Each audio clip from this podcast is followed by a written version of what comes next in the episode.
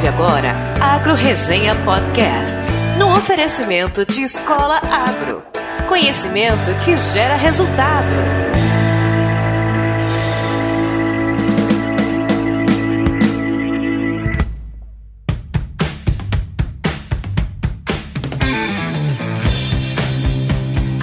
E aí, pessoa, tudo bem com você? Estamos começando o episódio número 41 com vinheta nova, é isso aí, mas a porteira continua aberta aí para você entrar. De pouco em pouco a gente vai melhorando o negócio e ele vai ficando bom demais.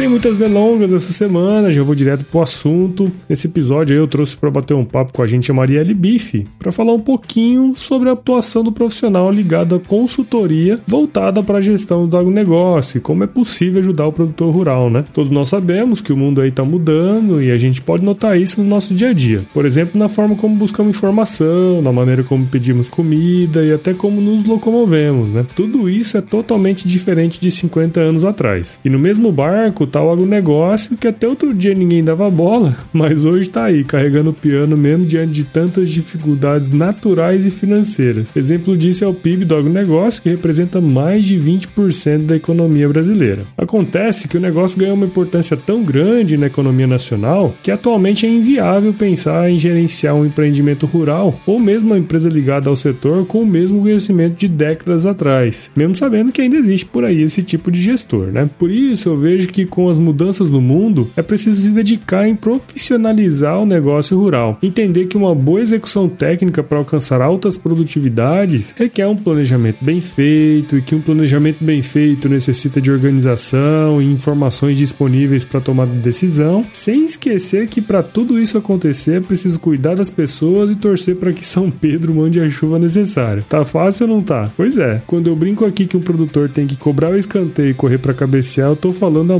mais pura verdade.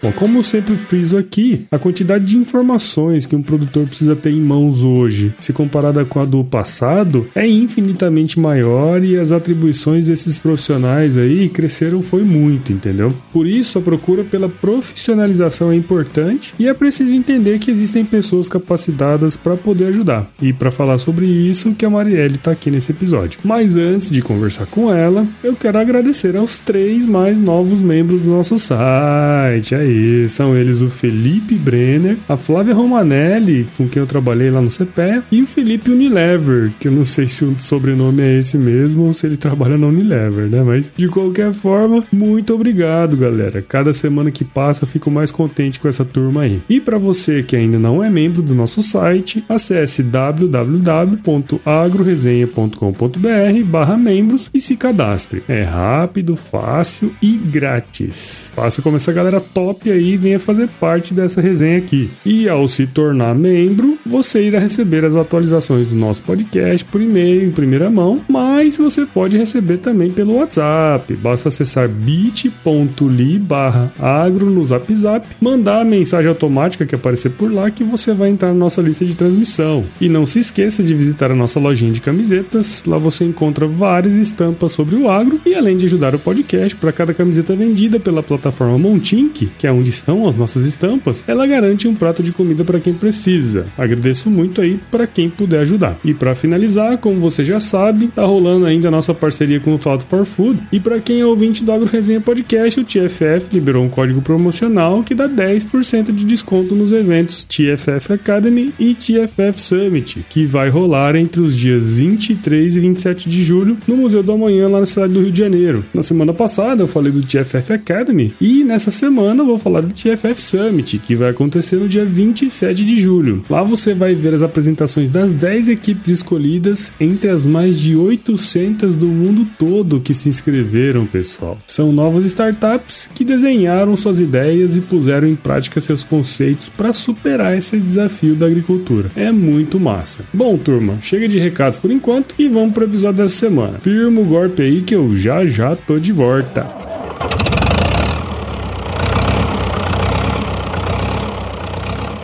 Bom, pessoal, tô aqui de volta com a Marielle Bife. Eu conheci a Marielle pelo LinkedIn, depois de um contato por lá, eu convidei ela para gravar um episódio aqui com a gente no Agro Resenha e ela aceitou prontamente. Atualmente a Marielle é consultora e palestrante aqui em Mato Grosso e a sua área de conhecimento é a parte voltada à gestão do agronegócio. Fora isso, ela já foi professora universitária, instrutora de curso de ensino à distância, também voltado para o agronegócio, colunista em portais do agronegócio, ainda sobra tempo para se dedicar área social, já que ela é fundadora da ONG Seja Luz. A Marielle é formada em administração com habilitação em agronegócios, tem pós-graduação em gestão empresarial e produção integrada agropecuária pela Universidade Federal de Viçosa, fez também MBA em agronegócio pela Exalc, além de ter certificação em mercado financeiro e economia doméstica pela BMF Bovespa. Marielle, muito obrigado por participar aqui da nossa querida resenha e seja bem-vinda ao Agro Resenha Podcast. Eu agradeço o convite. É sempre um prazer poder falar um pouquinho do agronegócio, que é a minha paixão. Olha, então, pra gente começar essa prosa aqui, então, né? Conta um pouquinho da sua história aí pra gente. Eu vim de uma família de produtores rurais do Paraná, então o agronegócio sempre fez parte da minha vida. Quando eu fui optar por um curso de graduação, eu morava em Diamantino, que é uma cidade do interior do Mato Grosso, uhum. e pelas minhas condições no momento, eu trabalhava já fora de casa, então é, tinha um curso de administração em agronegócios e era mais ou menos a área que eu queria. Eu queria alguma coisa voltada para o agronegócio. Falei, ah, vou fazer administração em agronegócios. Entrei para a faculdade, me apaixonei pelo curso, construí muitos bons relacionamentos que viraram amizades e, e a gente conseguiu fazer muitos negócios depois. Enquanto eu estava na faculdade, eu passei no processo seletivo do Cicred, comecei a trabalhar no Cicred como caixa, fui crescendo, fui para tesouraria, depois fui para atendimento uhum. e por fim fiquei seis anos e fui gerente da carteira rural. Então sempre atendendo produtores, estando em contato com produtores. A minha primeira pós-graduação fiz em gestão empresarial na mesma faculdade que eu me formei e posteriormente eu comecei a lecionar na faculdade. Então assim sempre tendo esse contato e esse vínculo com o campo, com as atividades rurais, o que me levou depois de sair da cooperativa a assumir a parte de consultoria para produtores rurais. Quando eu saí, começaram a aparecer algumas demandas dos produtores que eram meus clientes lá uhum. e eu acabei tornando isso um negócio e fui Legal. me envolvendo nessa área, participando mais, produzindo conteúdo e aí quando eu comecei a fazer o MBA de Exalc, eu fiz muitas boas parcerias também com colegas que a gente foi construindo negócios para trabalhar juntos. O próprio Agro Carreira, que é um dos cursos, que é uma plataforma de cursos online pelas quais eu sou instrutora de alguns cursos do agronegócio, é de uma amiga do MBA. Então a gente foi construindo isso. E eu sou apaixonada pelo agronegócio, eu gosto de lidar com gente e eu acabei juntando as duas coisas e fazendo isso o meu negócio e a minha profissão. Eu acho que mais ou menos é isso. A questão das, das titulações todas você mencionou aí, a gente não precisa nem repetir, né? não, e isso é interessante, né? Porque você é filha de produtor. Até me surgiu uma pergunta aqui agora, que como você foi gerente, né, de, de agro lá do Cicred, por você ser filha de produtores, isso te ajudou lá dentro ou não?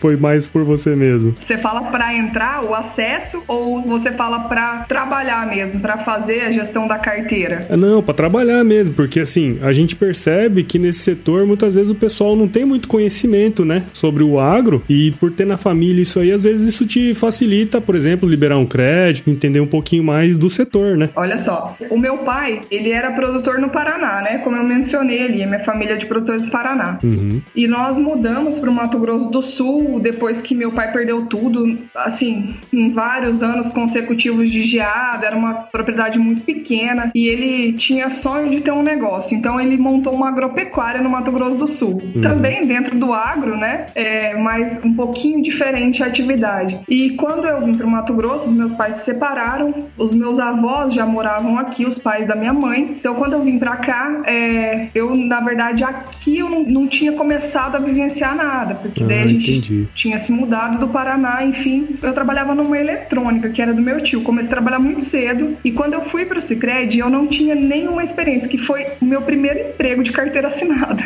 quando eu completei 18 anos, eu entrei no Sicredi. Então assim, é, me ajudou na parte de entender o produtor, de entender as demandas do produtor, de saber quais são é, as dificuldades que ele enfrenta quando ele vai buscar um crédito ou quando ele não consegue pagar um financiamento, de entender como é que funciona todo esse contexto de utilizar um recurso de custeio, de investimento, isso me facilitou bastante. Uhum. E eu acho que o ponto mais positivo de tudo isso é você poder trazer a experiência da vivência na propriedade rural e fazer essa conexão com é, uma instituição financeira que atende produtores rurais, que tem um direcionamento muito forte para o atendimento de produtores rurais e conseguir fazer essa conexão entre a prática e, digamos assim, um mercado um pouco diferente do que eu era habituada a conviver, né? É, então, justamente isso mesmo. Eu acho essa questão uma, uma questão bem importante, assim, porque a questão dos bancos e tudo mais, eles são muito importantes, né, dentro do processo produtivo aí, né? Com certeza.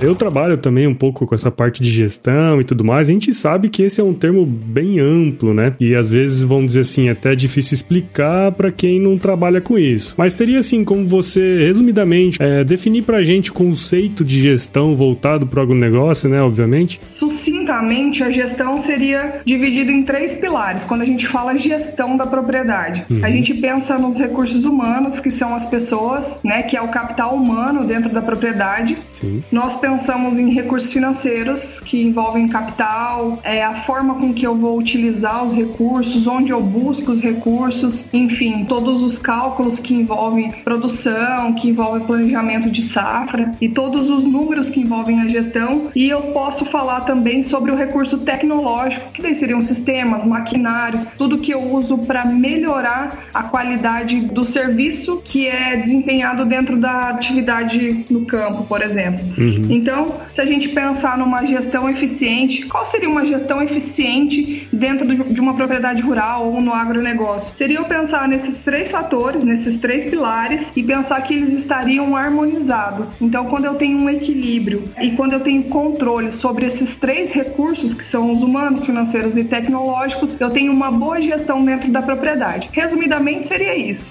Legal, muito bom, muito bom. Resumidamente, ficou muito bom. que bom.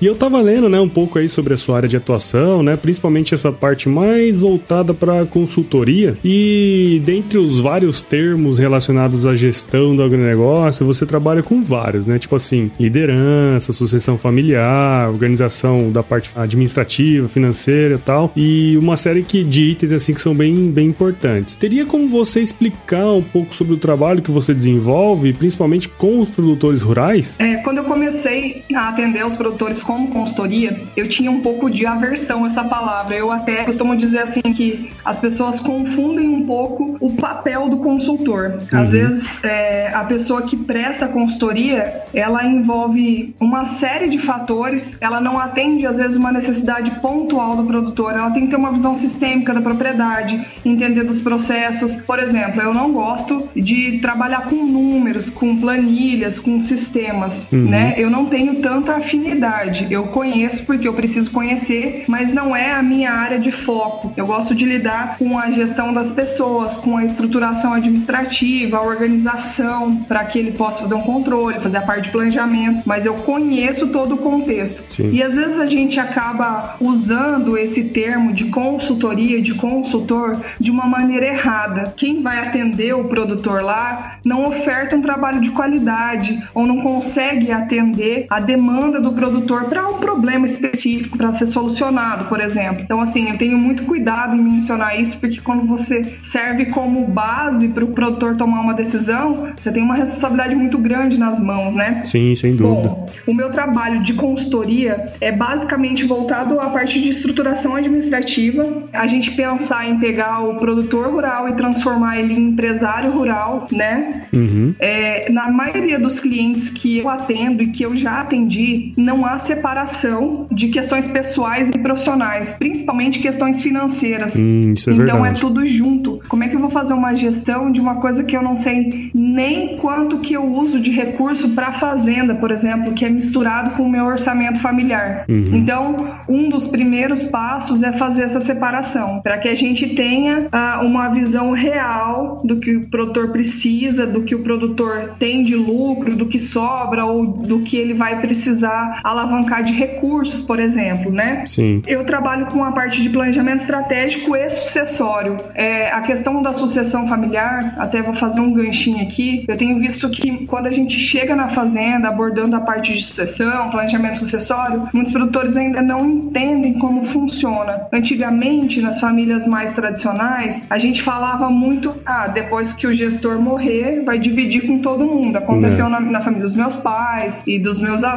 enfim. Então, a gente ouvia falar muito em herança, Sim. mas não se pensava em fazer um planejamento para que o gestor, para que a, a gestão atual fosse substituída e os negócios continuassem. Então, não é um assunto novo, mas em muitos lugares ele ainda não é tão conhecido. Basicamente é isso que eu faço, esse atendimento é, do planejamento sucessório e estratégico, até porque a gente casa os dois, e a estruturação administrativa das toda a organização, da forma de gestão, formato, as ferramentas que a gente utiliza. Então seria basicamente isso. Não, essa questão da separação da fazenda junto com a parte pessoal, isso aí já é um, um samba do crioulo doido, né? Com certeza. É, porque hoje em dia é super complicado, né? Ainda mais nos dias de hoje, né? Que se você deixa o negócio meio misturadão ali, certamente dá problema, né? E assim, é fazer ele enxergar que precisa separar. É o primeiro desafio, né? Exatamente. Falar, ah, já deu certo até agora, sempre deu certo, pra que, que eu vou separar? Sim. Separar a, a, os papéis, o papel pessoal e o papel de gestor, o papel profissional da fazenda, pensar na fazenda, pensar na propriedade como uma empresa, é o primeiro passo já, né? Você fazer com que ele compre essa ideia para que você consiga, de fato, fazer uma consultoria eficiente dentro da propriedade.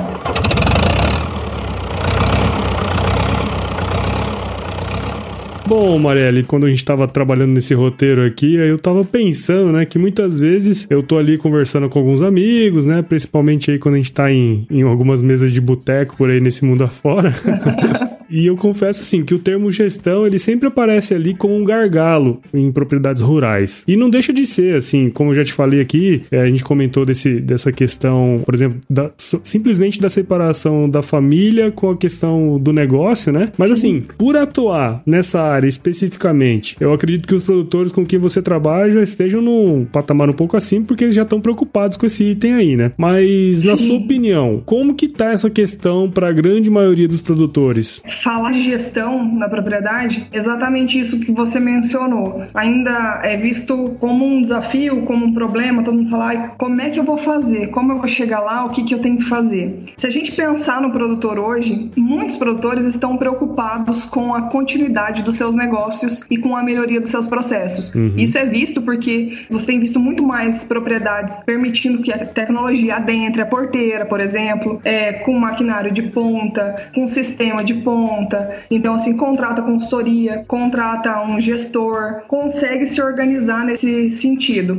Mas eh, nós ainda temos produtores que plantam áreas consideráveis, que posso mencionar expressiva, uhum. e que ainda não tem uma gestão eficiente. O que, que dificulta isso? Qual é o maior problema dentro da propriedade? É a gestão centralizada, é aquele gestor que ele ainda tem um posicionamento bem autocrático, só ele faz, só ele manda, só ele organiza organiza, né? Uhum, sim. Eu me refiro muito isso ao produtor tradicional, que o vô fez isso, o bisavô fez isso, o pai fez isso, daí ele fala todo mundo fez assim, deu certo, eu vou continuar fazendo. É um gestor que não tem planejamento definido, né? Ele tem experiência, mas uhum. ele não tem planejamento no papel, ele não senta para organizar as demandas, ele não senta para organizar datas, questão de recursos, desenho de perfil de funcionário, por exemplo, tudo que ele adquiriu foi na prática. Uhum. A questão de produtor ainda muito resistente à tecnologia, só que aí eu faço um gancho nisso porque em dados momentos a tecnologia não foi apresentada de maneira correta para ele. Sim, isso ocorre sempre. Muitos produtores ainda enxergam a tecnologia como ameaça uhum. de tomar o lugar dele, de gestão, de que ele não tenha mais o poder dentro da propriedade, digamos Sim. assim.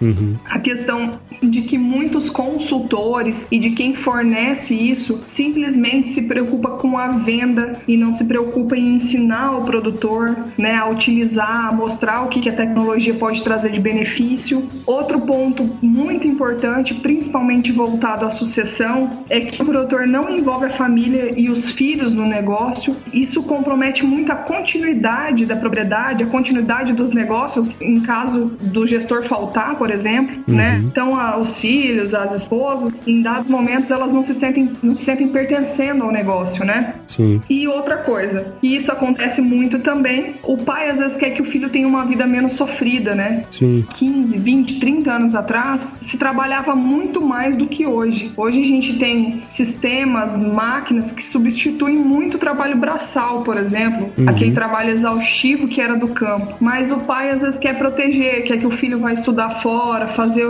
é, entrar em uma outra área, ter uma oportunidade de estudar que talvez ele não teve. E aí é, eu vejo como um problema também que acaba não tendo uma gestão participativa, né? Sim. No campo. Então acho que os maiores problemas da gestão e quando a gente fala em gestão dentro das propriedades, os gargalos aí seriam esses. É interessante e até a gente pode ver aí que muitos dos filhos dos produtores muitas vezes não querem tocar o negócio, né? Isso acaba se tornando um problema, como você falou aí. Sim, com certeza. Eu tava elocumbrando aqui, criando alguns cenários hipotéticos.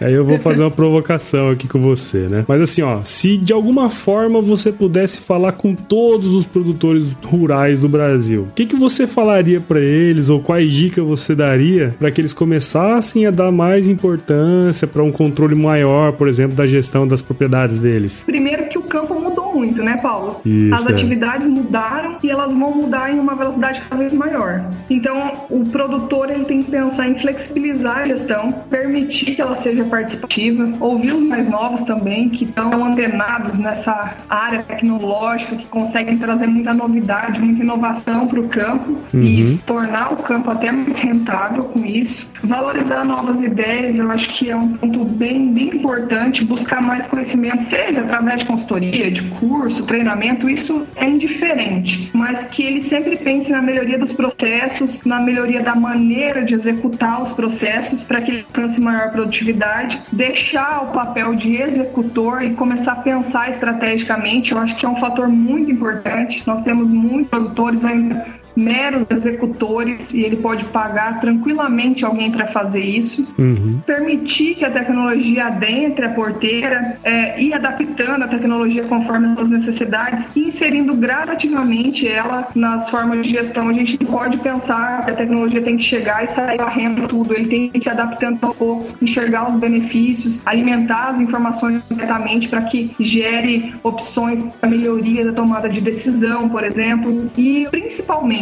valorizar as pessoas e valorizar a equipe dentro do campo. Você imagina um planejamento feito da melhor maneira possível, você contrata um consultor para fazer um planejamento estratégico, o produtor senta com você ou vice-versa e elabora um papel mais coisa linda e maravilhosa e aí ele é mal executado a ponto pelos colaboradores. Então, assim, é um trabalho jogado fora, né? O problema é que ele depende das pessoas, ele depende da equipe, dos colaboradores e acho que para finalizar essas dicas, ele pensar que assim, quanto, quanto mais tecnologia ele tiver dentro da fazenda, mais humano ele tem que ser para lidar com as pessoas. Ele tem que ter mais sensibilidade, mais empatia. Tem uma frase que eu uso sempre, não me recordo o autor agora, mas foi feita uma adaptação e eu li ela no LinkedIn algum tempo atrás que diz assim que 100% dos seus clientes são pessoas, 100% dos seus colaboradores são pessoas e 100% da sua família são pessoas. Se você não entende de pessoas, você não entende de negócios. Então eu acho que o foco é sempre lidar com gente, eu sempre digo isso, uso esse termo, lidar com gente, saber dialogar, saber ouvir também, é, absorver as demandas, quando for ofertar um, uma proposta, um planejamento, é contar com a participação das pessoas e construindo juntos, porque ninguém faz nada sozinho, não existe gestão de qualidade sozinho, você pode ter uma ideia excelente, mas precisa das pessoas para que ela seja executada. Então, sempre pensar nisso, ter uma equipe boa, engajada, motivada, que vai te trazer o resultado que você espera. Muito legal. Gostei do seu resumo, vamos dizer assim,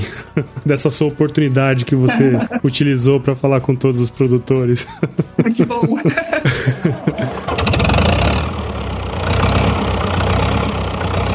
bom, Marielle. Então, assim, pra gente finalizar aqui, sempre quando eu conheço alguém que faz alguma atividade relacionada a essa parte social, eu faço questão de divulgar, porque, assim, do fundo do coração mesmo, eu acho importante esse envolvimento da sociedade como um todo, né? Com os problemas da comunidade. Sendo assim, será que você poderia contar pra gente um pouquinho sobre a ONG Seja Luz, a qual você é fundadora? Claro, com certeza. Um prazer. Obrigada pela oportunidade de poder divulgar. É, eu sempre fui muito envolvida com a parte social. Sempre gostei muito disso. Como eu disse ali, eu gosto de lidar com gente, eu gosto de ouvir as pessoas, de saber da necessidade das pessoas, é, das experiências. E eu sempre fui muito participativa nisso, sempre gostei muito. Uhum. E eu, quando morava em Diamantino, eu já fazia um trabalho lá no asilo, participava do comitê social e a gente foi construindo algumas ações. Que agora tá morando em São Paulo. Um dia me chamou há um ano e meio atrás, mais ou menos, e falou: Olha, o que, que você acha de a gente começar a fazer uns projetos assim mais direcionados? Porque eu sempre fiz isso, mas eu nunca gostei muito de divulgar, assim. É que assim, depende muito do olhar de quem tá vendo. A pessoa às vezes não enxerga isso como ah, que bacana, como um incentivo para ajudar também. Ou falar assim, ah, a próxima vez que você for eu quero ir junto. Às vezes acaba ah, confundindo um pouco, ah, tá se aparecendo, fazendo social porque precisa equilibrar o profissional com o social. Eu não acredito nisso. Eu acho que a gente tem que ajudar as pessoas. Eu sou muito grata por tudo que eu consegui conquistar na vida e eu acho que Deus me abençoou tanto que eu tenho que devolver isso de alguma maneira, sabe? Eu sempre uhum. pensei muito nesse sentido. E aí a gente começou a construir isso, um planejamento, daí a gente foi desenhar logo, foi se organizar nisso e construímos a ONG. Uh, a gente atende Hospital do Câncer, a gente faz ações lá no hospital, nós fazemos ações de arrecadar roupa, a gente faz bazar para asilo, uhum. a gente uhum. faz é, eventos para APA, enfim. Conforme as demandas vão surgindo, depois que você começa a trabalhar com isso, vai aparecendo muita coisa. Uma sim, cadeira sim. de rodas que alguém precisa, um medicamento, você já tem aquelas pessoas dessa corrente do bem que ajudam e fica até mais fácil poder ajudar outras pessoas. Eu queria muito ter mais dinheiro para ajudar mais pessoas, mas aí a gente começou, eu falei, olha, nós vamos ter que começar a divulgar isso de alguma maneira para que as pessoas vejam o que está sendo feito, até porque quem colabora financeiramente, às vezes para alguma ação da gente, vê onde é que está indo o dinheiro, para que mais pessoas se motivem a fazer. Então foi até por isso que a gente construiu a ONG, para ter uma marca, para não levar o nosso nome, assim, ah, é a Marielle e a Jaqueline que estão fazendo. Não, é a ONG. Então, quem quiser ajudar, ajuda a ONG, né? A gente sempre pensou nesse formato. E eu espero que isso continue infinito, né? Para sempre, não só comigo, mas para que outras pessoas também possam se inspirar. Às vezes a gente fica esperando acontecer coisas muito grandes para querer ajudar outra pessoa e a soma de pequenos esforços, coisinhas pequenas que a gente faz, a gente já muda uma realidade. Então eu penso muito nisso. Não espero nada muito grande. Se tá na mão da gente e a gente tem condição de fazer, por menor que seja a ação, você já vai estar tá mudando a vida de alguém. Então isso já vale mais do que qualquer outra coisa, né? Isso é verdade. E eu agradeço a oportunidade de poder falar um pouquinho também para quem tá ouvindo. Lógico, lógico. Depois nós vamos deixar tudo aí na descrição do episódio. Quem quiser acessar e entender o que vocês fazem, né? E quiser ajudar também, o pessoal fica à vontade aí. Só pra a gente fechar esse assunto aqui, tem uma coisa bem interessante que outro dia tava escutando outro podcast, até do Luciano Pires, né? E uhum. ele entrevistou uma mulher que é fenomenal, ela tá à frente do projeto Vida Corrida lá em São Paulo, e ela falou uma coisa que é bem interessante, né? Na verdade, assim, tem muita gente que gostaria de fazer, mas que não tem tempo. E isso é normal, né? A gente vive numa sociedade, pô, a gente tem que trabalhar o dia inteiro, né? Sim. Mas tem gente que às vezes já faz alguma coisa, mas essa pessoa também não tem tempo, porque ela tem que cuidar da família dela e tudo mais. Mas se um monte de gente que não tem tempo puder dar o tempo para essa pessoa, eu acho que isso tem muito valor, sabe? Porque às vezes ah, eu não consigo sair de casa para poder ajudar, mas se tem alguém que tá disposto a fazer isso e a gente possa ajudar de alguma forma, a gente pode disponibilizar o tempo para essa pessoa. E aí eu digo assim, a gente pode juntar 5, 6, 10, 20 pessoas aí para contribuir para dar o tempo para aquela pessoa poder fazer aquilo. Eu acho que isso é uma coisa interessante, de repente depois aí nós podemos ver alguma coisa nesse sentido para vocês, né? Para liberar um pouco de tempo para vocês poderem fazer isso também. Excelente. Às vezes as pessoas têm pouco tempo ou pouco recurso. E eu sempre deixo bem claro que cada um ajuda do jeito que pode. Lógico. Se a pessoa não tem dinheiro, mas tem tempo, o tempo dela é precioso pra gente. Se ela tem dinheiro, mas não tem tempo, o dinheiro também ajuda porque a gente vai conseguir comprar alguma coisa que há uma demanda para ajudar alguém. Então, eu acho que é a soma de todos os esforços, entendeu? De pouquinho, cada um, a quem tá longe não consegue ajudar de uma maneira, mas consegue de outra. Então, é ir trabalhando isso, fazendo uma gestão disso tudo, das pessoas envolvidas e construindo um dia melhor para alguém, né? Uma oportunidade para alguém. Não, e não é só financeira, não é só ajuda financeira, às vezes é um emprego, Lógico. às vezes alguém que você apresenta para outra pessoa que pode ajudar ela. Então eu acho que é, são várias coisas que podem ser somadas para melhorar a vida das pessoas. Muito bom, é isso mesmo.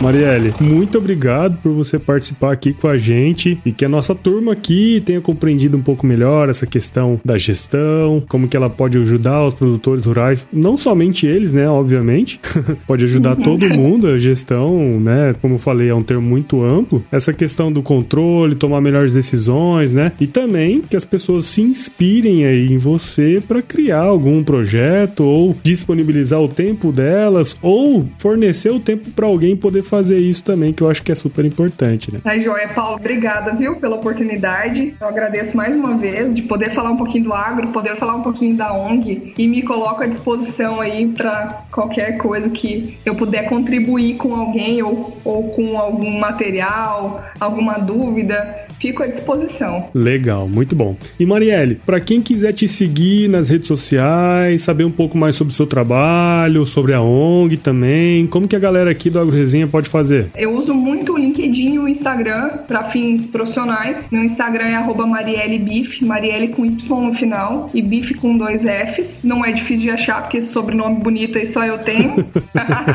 e no LinkedIn também é Marielle Bif e o da ONG é @ONG Seja Luz. Muito bom bom que o pessoal possa entrar aí, entrar em contato com você, de repente você pode ajudar e de repente as pessoas podem te ajudar também. Bom, Marielle, vamos ficando por aqui então. Você tá em Cuiabá, não? Eu tô morando em Tangará agora. Ah, você tá em Tangará semana. agora. Ah, então deve estar tá frio aí também, porque aqui em Cuiabá tá frio pra danar. Aqui também, viu? Tá tudo frio. aqui, se chover, não precisa molhar a horta, tá? e se fizer frio, a planta não cresce, então tá complicado aqui, viu? Cuiabá sendo Cuiabá, então. É, como diria o outro, tá alto pra carpir, tá baixo pra roçar e tá molhado pra queimar. 100% de produtividade, então.